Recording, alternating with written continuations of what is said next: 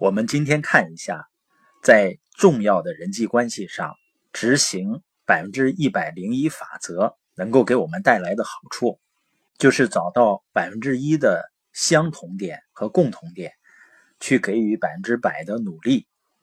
第一呢，它能够让你打下积极改变的基础。在人际关系中啊，如果你想影响一个人，你改变他看问题和做事的方式。你就不要在有分歧的地方去进行硬性改造，这是大多数人的做法。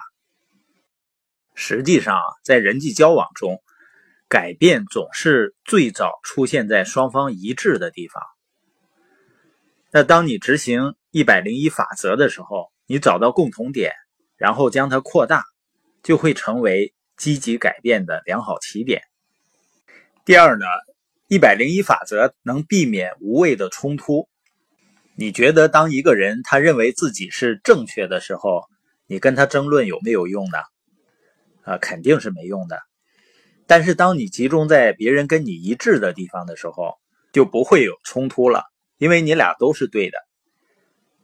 格兰特将军曾经说过啊，在我眼里，从来没有哪个时候非得弄得拔剑相逼。所以，如果你能够避免冲突，为什么还要挑起争论呢？第三点呢，就是一百零一法则能够降低你结仇的几率。爱默生曾经说过啊，朋友有千百个也不嫌多，敌人有一个呢，就会狭路相逢。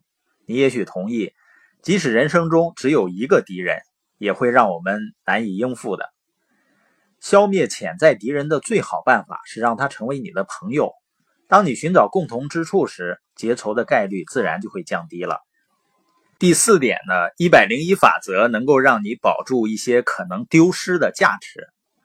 我们想想看，因为盯住差异而不是相同点，你错过了多少潜在的能够成为朋友的机会呢？我们又丧失了多少有可能会带来报酬丰厚的商业合作的机会呢？实际上，在我自己生意发展的过程中啊，类似的损失是比比皆是的。很多人呢，仅仅是因为性格的差异和善于挑剔，而丧失了非常好的商业合作伙伴。纽约洋基队的前任队长乔麦卡锡曾经说过：“不能跟四百尺鸡手相处好的队长，全都是疯子。”所以，如果你想让自己敞开胸怀，迎接有价值的潜在的关系，就好好试用一下一百零一法则。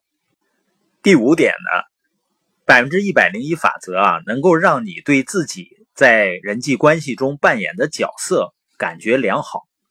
很多人喜欢挑别人毛病呢，是想通过对比，让自己的形象更高大。你应该遇到过这样的。喜欢谈论别人缺点和不足的人吧。当他习惯于当你去谈论别人的时候，他也一定会当着别人去谈论你的。所以呢，这些人处理关系的方式呢，很少让人别人感觉到他很高大，反而呢，寻找别人的优点，并且关注共同之处的人，会对自己发挥的作用感到非常有满足感。第六呢，一百零一法则能让你顺利的度过难关。最快乐的人啊，不是拥有最好东西的人，他们只是看到每样东西最好的一面。采用一百零一法则呢，就会让你每段重要的关系发展到最佳的状态。当然呢，有的人是跟谁都处不来啊，他可以很轻易的看到别人的缺点，觉得呢要看到差异以外的东西非常难。但是呢，我们可以保证，你跟别人是可以有共同点的。